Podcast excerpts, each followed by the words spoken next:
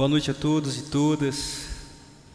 Graça, paz e bem da parte de Jesus de Nazaré sejam com todos vocês.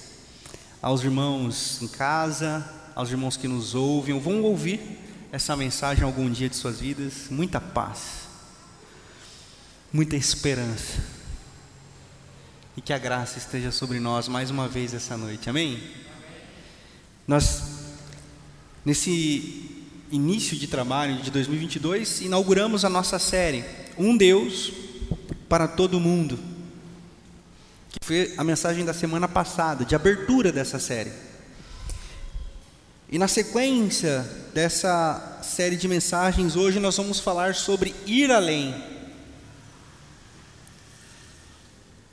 Um Deus para todo mundo não é um Deus que é cativo aprisionada, dogmatizado dentro de uma única teologia, de um único tempo, de uma única forma de vê-lo, compreendê-lo e adorá-lo.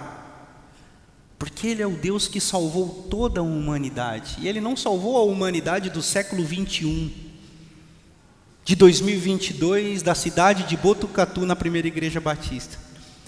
Ele salvou a todos nós nesse tempo, mas a toda a humanidade que veio antes de nós e toda a humanidade que virá depois de nós, com outras formas de ver o mundo, com outros jeitos de compreender a verdade das Escrituras, mas condicionados pelo Espírito a se prostrarem ao nome de Jesus, nome que é sobre todo nome, o nome que tem em si um título: Jesus Cristo. No hebraico, Messias. No grego, Cristo. Não é um sobrenome, é um título. É um Deus. E esse Deus morreu por toda a humanidade. Esse Deus resgatou toda a humanidade. Esse Deus nos fez uma só família, conforme nos escreve o apóstolo Paulo na carta aos Efésios, capítulo 4. Agora, por Cristo Jesus, há uma só fé, um só batismo, uma só esperança, porque Jesus, o Cristo, é tudo, em todos por meio de todos. Amém.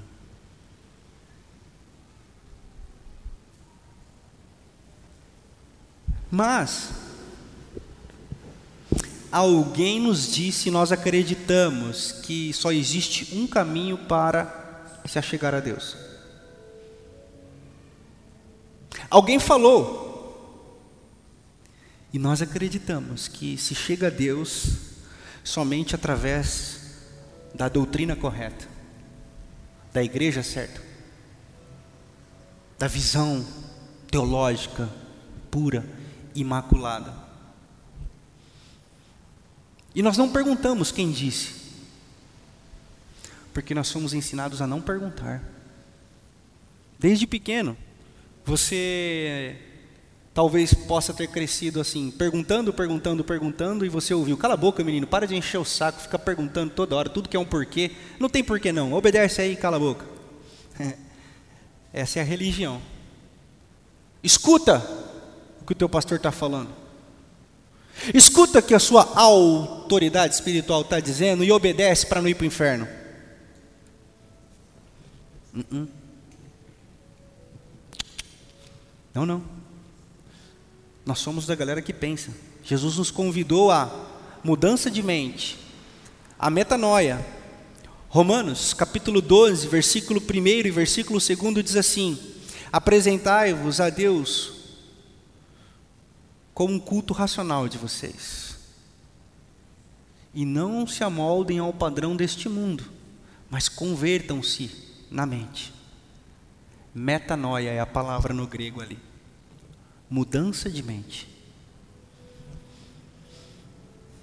Mas nós não mudamos a mente. A gente só muda muitas vezes o CEP. A idolatria que você carregava em outra religião, a idolatria que você aprendeu a vida inteira em outra religião, a idolatria que você aprendeu a vida inteira em nome de Jesus, você traz dentro de você, eu trago dentro de mim, a igreja evangélica traz dentro dela. Nos tornamos nos tornamos um bando de idólatras. Fazemos de Jesus um ídolo. Um ídolo que tem que fazer aquilo que nós queremos. É por isso que nós vamos sete sextas-feiras na campanha. Para receber o que nós queremos. É por isso que eu oro às três horas da madrugada. Porque eu não saio sem a minha bênção daqui. Sem ela eu não vou desistir. Você não sobe não, anjo, que eu te pego pelo pescoço. Diz a canção.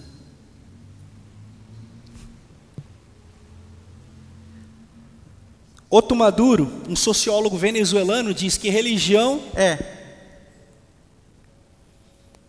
a relação de interesses entre pessoas que criam para si a divindade para estabelecer com essa relação, com essa divindade uma relação de custo-benefício, de sacrifício e bênção.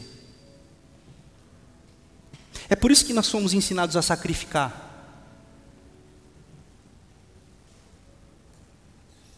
Mas se no CEP anterior nós sacrificávamos numa novena, num trabalho, num ritual, agora, em nome de Jesus, a gente frequenta. Doze dias para doze meses. Agora, antes de comer, ai daquele que pega no garfo, primeiramente, antes de orar. Depois morre engasgado, não sabe por quê. Nós criamos para nós a nossa religião e o nosso ídolo. E por incrível que pareça, as pessoas adoram esse lugar. Você pode estar viciado nisso. Tem um autor brasileiro chamado Paulo Brabo. Paulo Brabo. Não é bravo, não, é brabo. Ele escreve um livro chamado Bacia das Almas. Tem um site, Procura depois Bacia das Almas Paulo Bravo. E ele diz uma coisa muito interessante, que a religião é tão viciante quanto a cocaína. É mais fácil um viciado em cocaína se libertar do seu vício do que um viciado em religião sair dela. E o evangelho é esse essa maturidade que chega aos infantis e tira-lhes a chupeta. Aos que entendem o Evangelho, param de engatear. Os que compreendem o Evangelho começam a se colocar de pé. Os que conhecem o Evangelho começam a caminhar. Começam a se alimentar não mais só do leitinho espiritual, mas começam a buscar sustância para os seus espíritos, para a sua alma, para a sua espiritualidade. Mas também é verdade que quando o evangelho chega e tira a chupeta, existem aqueles que ficam chorando como uma criança mimada. Boa, boa, boa, eu quero a minha religião de volta. E aí quando dá a chupeta de volta, ele Por isso o evangelho convida a mim e a você essa noite a ir além. ir além da simples religião, ir além de um caminho que você pode ter trilhado até o dia de hoje. A palavra medíocre vem de mediocre, metade da rocha. A metade da rocha é o meio. E o Evangelho nos convida para o topo da rocha, porque é do topo da rocha que a gente consegue ver a imensidão do oceano, da água azul. E nessa noite, o Evangelho quer nos convidar a subir para o topo da rocha para enxergar a imensidão do amor de Deus, da graça, da esperança, da libertação que há no nome de Jesus. Quem sabe até o dia de hoje você tem se contentado com as chupetas que a religião te ofereceu, com os leitinhos que a religião te ofereceu, e eu respeito.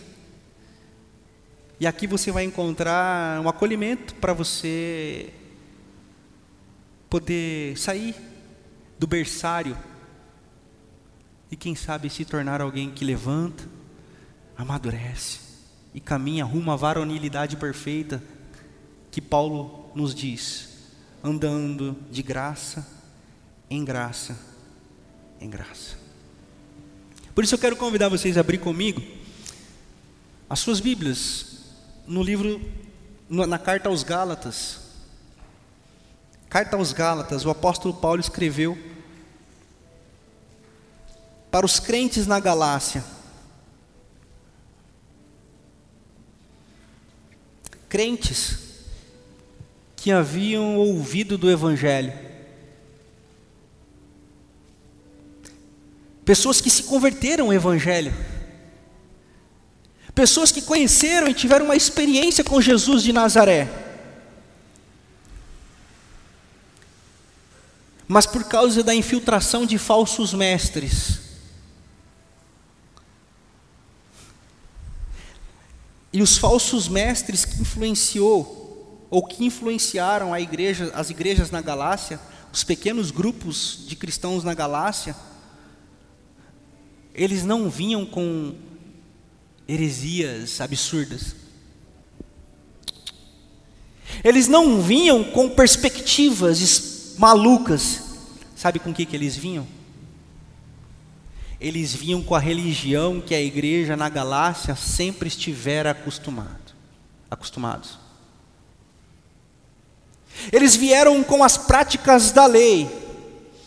Eles vieram com as práticas da Torá sacrifícios, circuncisões, não comer, não trabalhar no sábado, não comer carne de porco, não se assentar com quem não é judeu. Esses falsos mestres se impetravam no meio das comunidades na Galácia e começaram a dizer: a graça de Deus, beleza, a graça de Deus é linda, maravilha o nome de Jesus, mas vamos circuncidar um pouquinho, porque porque vai que a graça não é suficiente. Vamos, vamos, vamos deixar, vamos, vamos, vamos, não vamos trabalhar no sábado, vamos manter isso, porque vai que num lapso de, de, de, esquecimento dessa graça maravilhosa que nós ouvimos, testemunhamos, ela falte. A religião nos sustenta, a religião nos assegura. Então, vamos, vamos fundir, vamos, vamos, vamos trazer isso que a gente sempre aprendeu, vamos trazer isso que a gente sempre praticou e vamos e vamos nessa maravilhosa graça. Aí não sou eu quem digo, é o apóstolo Paulo. Capítulo 1 da carta aos Gálatas.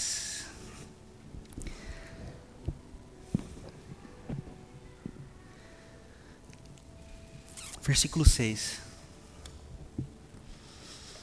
Admiro-me que vocês estejam abandonando tão rapidamente aquele que os chamou pela graça de Cristo, para seguirem outro evangelho, que na realidade não é outro evangelho. O que ocorre é que algumas pessoas os estão perturbando, querendo perverter o Evangelho de Cristo. Mas ainda que nós, ou um anjo dos céus, pregue um Evangelho diferente daquele que lhes pregamos, que seja amaldiçoado, ou sua tradução pode estar anátema. Como já dissemos, agora repito: se alguém lhes anuncia um evangelho diferente daquele que receberam, que seja amaldiçoado. Acaso busco eu agora a aprovação de homens ou a de Deus? Estou tentando agradar a homens? Se eu ainda estivesse procurando agradar a homens, eu não seria servo de Cristo. Irmãos, Quero que saiba que o evangelho por mim anunciado não é de origem humana. Eu não recebi de pessoa alguma e nem me foi ele ensinado, ao contrário, eu recebi de Jesus Cristo por revelação. Vocês ouviram qual foi meu procedimento no judaísmo? Como eu perseguia com violência a igreja de Deus e procurando destruí-la. No judaísmo, eu superava a maioria dos judeus da minha idade. Eu era extremamente zeloso das tradições dos meus antepassados. Mas Deus me separou desde o ventre materno e me chamou por sua graça. Quando lhe agradou revelar o seu filho a mim para que eu anunciasse entre os gentios. Não consultei pessoa alguma, tampouco subi a Jerusalém para ver os que já eram apóstolos antes de mim, mas de imediato parti para a Arábia e voltei outra vez a Damasco. Depois de três anos eu subi a Jerusalém para conhecer Pedro pessoalmente e estive com ele 15 dias. Não vi nenhum dos outros apóstolos a não ser Tiago, o irmão do Senhor. Quanto ao que lhes escrevo, afirmo diante de Deus e não minto. A seguir fui para as regiões da Síria e da Cilícia. Eu não era pessoalmente conhecido pelas igrejas da Judéia que estão em Cristo. Apenas ouviram dizer: aquele que antes nos perseguia, agora está anunciando a fé que outrora procurava destruir, e glorificavam a Deus por minha causa.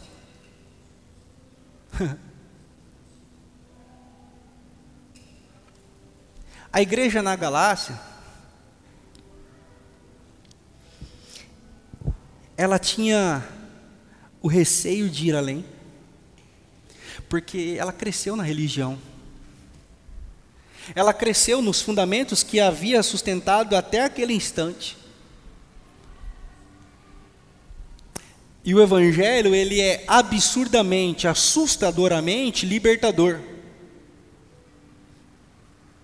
E o problema é que nós fomos ensinados, nós somos, nós somos tão toxicados por causa dessa religião que a liberdade passa a ser um perigo e, pasme, quase uma ofensa. É livre demais. Uh -uh. É livre demais. Meu Jesus amado, não pode ser livre assim. É assim. É por isso que no Evangelho de João, no capítulo 2, Jesus olha para o templo de Jerusalém, o segundo templo de Salomão, que havia levado 46 anos para ser construído, disse assim: destruam esse templo. Jesus não foi lá, deixa eu ver, tem uns sacerdotes bons aqui, tem uma galera boa, eu vou aproveitar eu vou, eu vou, acho que eu vou pegar isso aqui, dá para misturar e vou colocar o evangelho. Não, não. Ele disse assim: destruam isso. E em três dias eu vou inaugurar uma nova perspectiva. Ele estava falando de quem? Dele.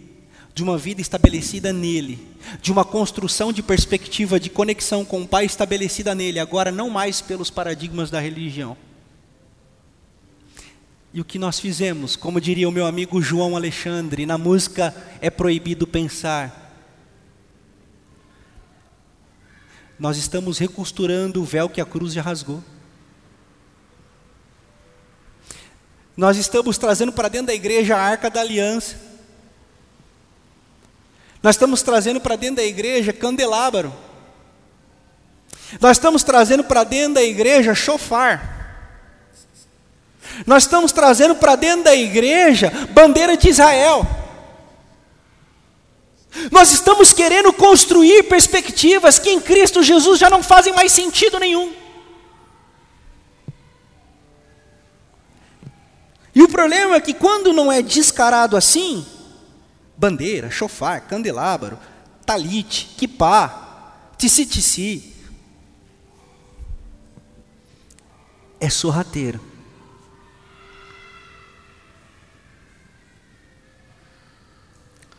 é som do céu, é óleo de unção.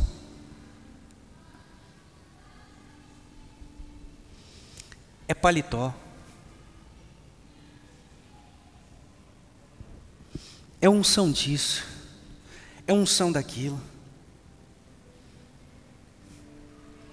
E vejam, não, não.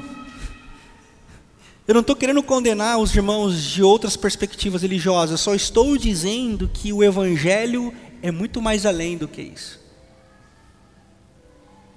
Eu estou querendo convidar a igreja, o cristianismo, a minha comunidade de fé, a dizer assim: pessoal, tem o cume da rocha lá e vocês vão ver que Deus mesmo é outra coisa do que nós estamos vendo aí na metade da rocha. Existe um mar lindo que o autor, Paulo, é, é, na carta aos Paulo, autor de Efésios, diz assim: o amor de Deus é imensurável, é como um mar profundo, imensurável, profundo imensurável, grandioso, imensurável, nós não temos noção.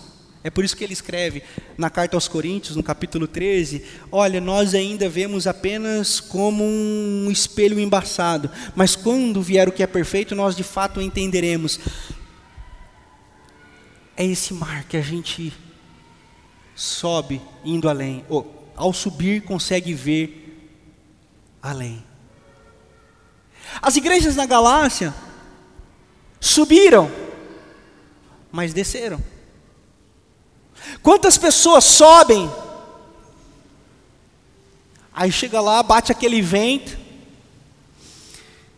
chega lá, respiram aquele ar e fala assim: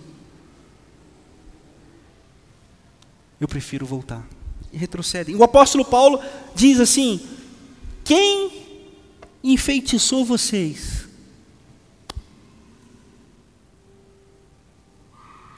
Na tradução do Eugene Peterson, na Bíblia, a mensagem, ele diz assim: Por que vocês são tão inconstantes?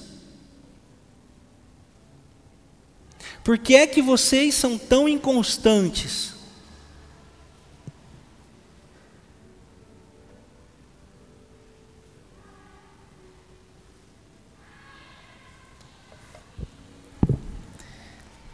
E ninguém melhor do que ele poderia dizer o que é a religião. Ninguém melhor do que ele poderia dizer o que é de fato a religião. Ele escreve: Eu era o cara na religião. Ninguém era melhor do que eu. Mas isso não serviu para nada, porque quando eu tive encontro com Jesus, eu percebi que isso era apenas, apenas sombra do que havia de vir.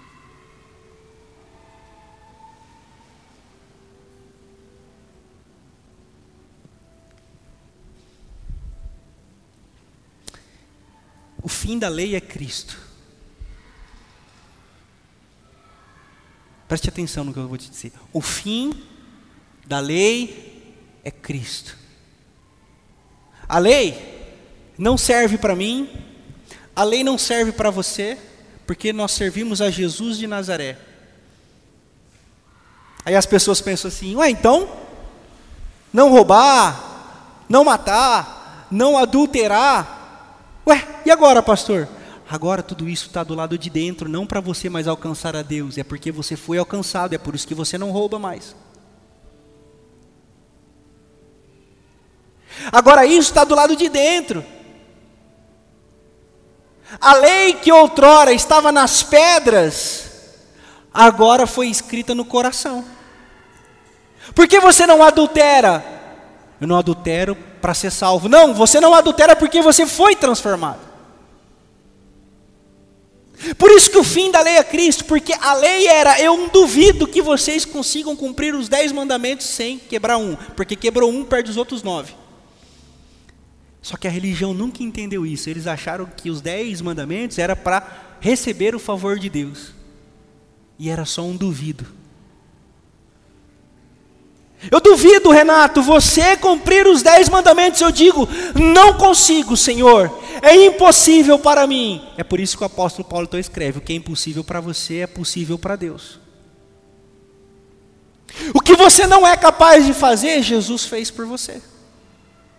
O que você não consegue fazer, porque você começa a perceber que você é um vermezinho de Jacó, que você não serve exatamente para nada, e que você não é nada É quando você entende que você precisa de Jesus e em Jesus você passa a ter valor.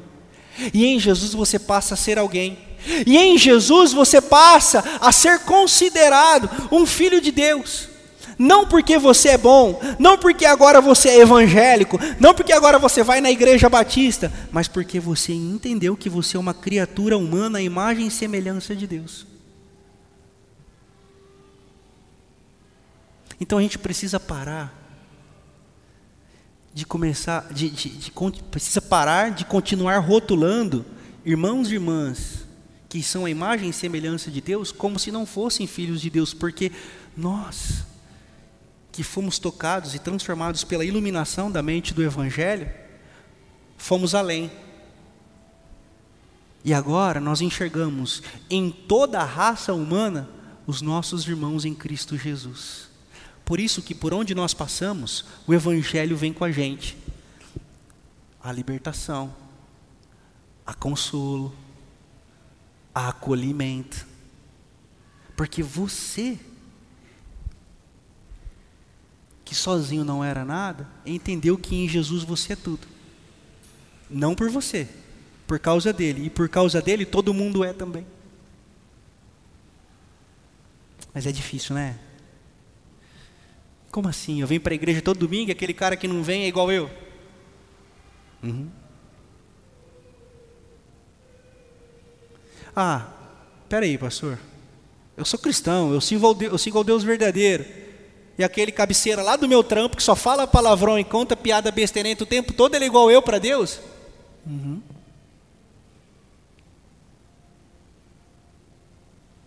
Uhum.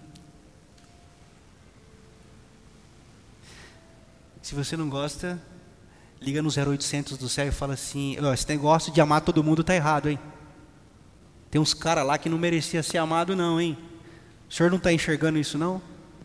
0800 70 70. Se não der, 70 de novo.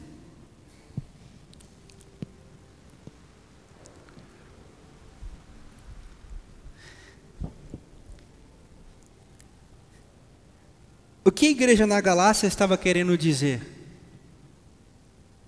Deus é maravilhoso, Jesus salvou todo mundo, mas tem uma galera aqui que é mais especial. Tem uma galera aqui que é o top 10. Quem é? É aquela galera que não come carne de porco, é aquela galera que guarda o sábado, é aquela galera que mantém as tradições, é aquela galera que é separada, que nasceu do sangue judeu, é aquela galera que samaritano não presta, é aquela galera que mulher tem que ser apedrejada, é aquela galera que leproso ninguém pode chegar perto, é aquela galera que tem que apedrejar mesmo a mulher flagrada em adultério. É essa galera, é essa galera que quer formar uma mesa com a graça de Jesus, com a graça de Jesus, porque a graça de Jesus é maravilhosa maravilhosa, quem vai negar a graça? Quem diz que o amor é ruim? Quem diz que amar é pecado? Não, não. Então eles pegam isso aqui, só que eles colocam dentro de uma mesa exclusivista, separatista, santarrona, para dizer assim: Deus é maravilhoso, mas vocês estão aí meio, né? Deus ama você, mas cuidado que ele pode te mandar para o inferno, se você não vir aqui na mesa fazer o que a gente faz.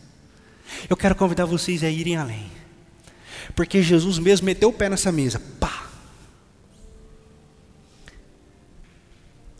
E o apóstolo Paulo, no capítulo 2, o apóstolo Paulo, no capítulo 2 dessa carta, ele fala assim: Peter,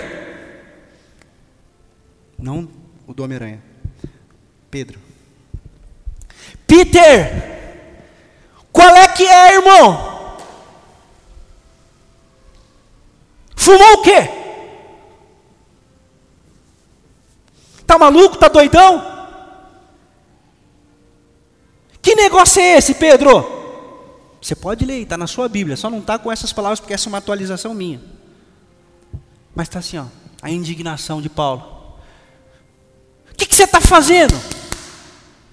Quando você está com um judeu, você quer pagar de judeuzão. Não come carne de porco, que não sei o tal que lá. Mete o pau nos caras que não faz o que vocês fazem.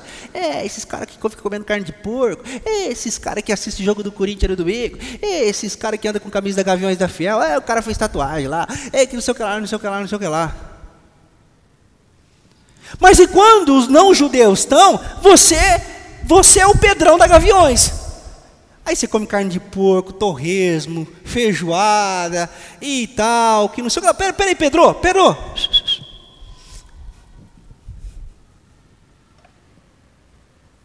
Ou você vai além, ou você vai além, ou você não conheceu da graça de Deus, porque evangelho e religião não se misturam, Pedro. Não deturpe a graça de Deus, Pedro. E quem deturpa a graça de Deus? Os religiosos. Quem deturpa a graça de Deus? Os fanáticos religiosos.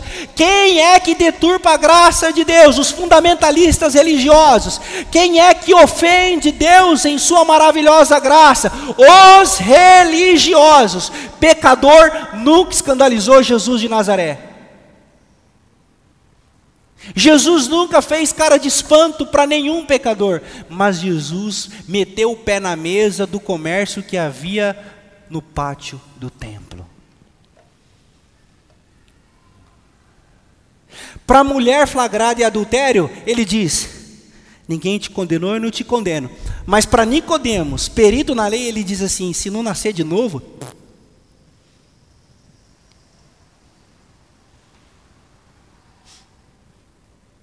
Mateus capítulo 23. Ai de vocês, raça de víboras, ai de vocês, fariseus, hipócritas, sepulcros caiados, ai de vocês que colocam um fardo pesado sobre a vida das pessoas, sendo que vocês não, não movem um dedo mindinho para ajudar, ai de vocês que produzem filhos do inferno duas vezes, lê lá Mateus capítulo 23 na sua Bíblia, está lá um capítulo inteiro de Jesus descendo o sarrafo em religioso, mas quando ele vê um pecador, um pecador em cima de uma árvore, ele diz assim: Zaqueu, desce daí, não tem nem tamanho para estar tá na árvore, desce daí que se me cai eu vou ter que fazer outro milagre e vai, né? Desce, porque hoje eu vou jantar na sua casa. Jantar dentro da tradição judaica significa ter comunhão. Jantar dentro da tradição judaica significa partilhar de um mesmo sentimento. Jantar na, na, na, na, na tradição judaica quer dizer, eu sou amigo desse cara que eu estou jantando. Deu para entender ou não?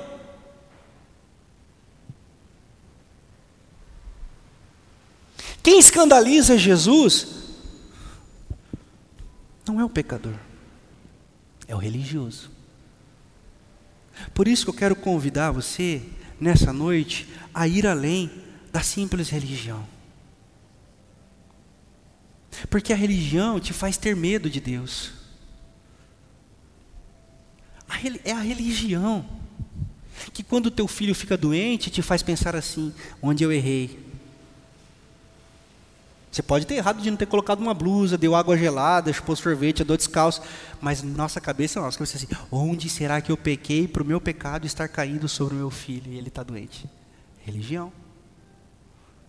Quantas pessoas, dia de ceia nossa aqui, por mais é, convite que eu faça, que a mesa é do Senhor Jesus, todos são convidados a se sentar à mesa da ceia do Senhor, que aqui não importa a sua religião, a sua crença, se você é batizado se você não é, se você faz parte dessa igreja não faz, você é convidado à mesa de Jesus de Nazaré, porque ele convida todos. Quantas pessoas acabam o culto e eu chego ali e eles falam assim, pastor, eu não consegui tomar ceia porque porque eu não me sinto preparado. Quem quem perguntou se é para estar preparado ou não? Porque se fosse sua preparação, nem eu poderia chegar aqui na frente. Mas nós acreditamos nisso. E nós levamos isso para a nossa vida. Nós não fazemos as coisas por medo e não por amor. Nós não somos mais constrangidos pelo amor, porque nós estamos vivendo a míope religião que nos coloca Deus como um carrasco. Nós já não deixamos mais de pecar porque nós amamos a Deus, porque nós queremos nos parecer com Jesus de Nazaré. Nós deixamos de pecar e por vezes pecamos por causa disso mesmo, porque nós temos medo de Deus. O medo não produz nada, senão a suposição de um castigo. Primeira carta de João, capítulo 4, verso de número 18. O medo pressupõe castigo. E quem tem medo não está aperfeiçoado no amor. Deus é amor. Por isso, nessa noite,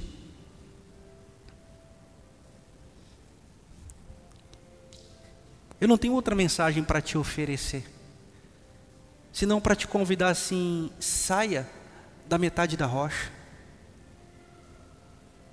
Mas talvez você está dizendo assim, pastor, eu não sei nem para onde ir, irmão. Não é sobre uma direção, é sobre um desejo. Pastor, me diz aí o que eu tenho que fazer. Não, não é sobre o que você tem que fazer. É sobre o que você quer ser. Pastor, o que, que eu tenho que fazer para então estar na religião certa? Não existe religião certa. Tiago, irmão de Jesus, deixa só uma pista assim. A religião pura, imaculada, que agrada ao Senhor é cuidar dos pobres e das viúvas.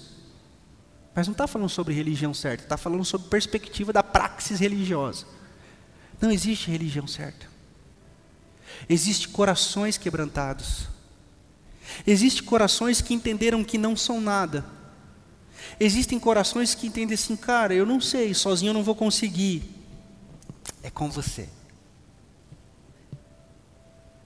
Existem corações que dizem assim: Eu não sei o que eu vou fazer da minha vida. Essa mensagem é para você. Jesus está querendo te levar além. E Ele quer que você entregue toda a sua vida para Ele. Ele quer que você coloque toda a sua vida diante dEle, como uma entrega genuína, verdadeira, para que você seja liberto de todo medo de todo sofisma, de toda vã teologia, de todo dogmatismo, de, todo, de toda pseudo-espiritualidade. Jesus quer isso para você essa noite, Jesus quer isso para mim, Jesus quer isso para nós. Ele quer nos convidar a ir além. É só um convite, não é uma convocação não é uma coerção. Não vai ter musiquinha emocionante no final do culto para você vir aqui na frente e dizer, ah, eu, eu. Não, não. Eu quero te convidar a um exame de consciência. Eu quero te dizer, eu quero te convidar a dizer assim, cara, é, eu quero mudar de vida, eu cansei de religião. A religião me matou a vida inteira. A religião me aprisionou a vida inteira. A religião me sobrecarregou a vida inteira. Então Jesus está dizendo assim: Vinde a mim, vocês cansados e sobrecarregados de religião, e eu vou aliviar o fardo de vocês. Eu vou dar um jugo que é leve e suave para vocês. Mas vocês precisam ir além. Por isso, nessa noite, Ele vem nos pegar pela mão e dizer assim: Vamos além. Eu quero te convidar a fazer uma oração de entrega. Você se entrega. E o resto, Ele te conduz. Você pede, e Ele vai te dar. Você busca, e você vai encontrar. Você clama, e a porta vai se abrir. E eu não estou falando de emprego. Eu não estou falando de benção material. Eu não estou falando sobre dons especiais. Eu estou falando de Jesus de Nazaré. Eu não tenho uma bênção especial para você essa noite, me desculpa te frustrar. Eu não tenho uma oração especial pela sua vida. Eu só tenho um convite humilde, simples, que te diz assim: ó, vamos além. Deixe para trás as amarras da religião e vamos além. Caminhe. Esteja. Congregue. Aprenda. Ouça. Comungue. E o Espírito vai fazendo. Por isso eu gostaria de convidar a cada um de vocês a se colocarem de pé. E nós vamos cantar essa canção. Porque quando nós fizermos isso, quando nós entendermos que a, a religião nos colocou numa mediocridade de vida espiritual. Quando nós entendermos que existe um lugar além para a gente ir,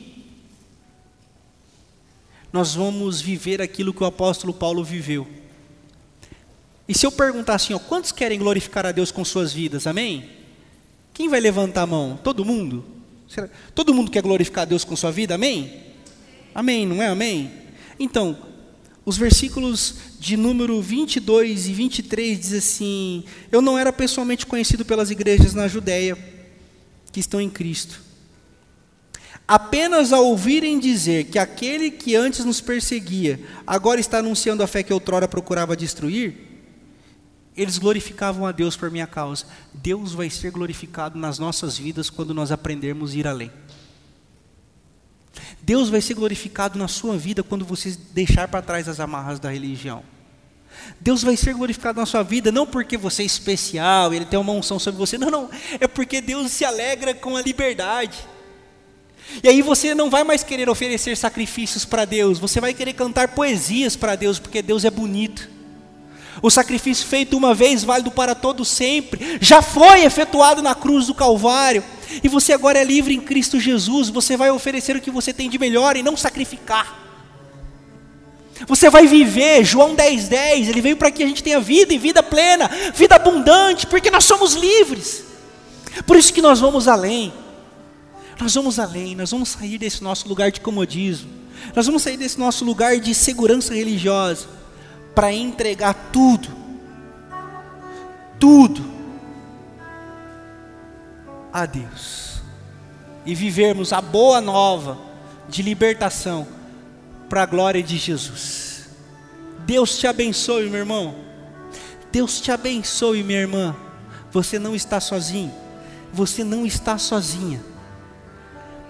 Siga firme na plenitude da liberdade do Evangelho da graça de Jesus. Amém.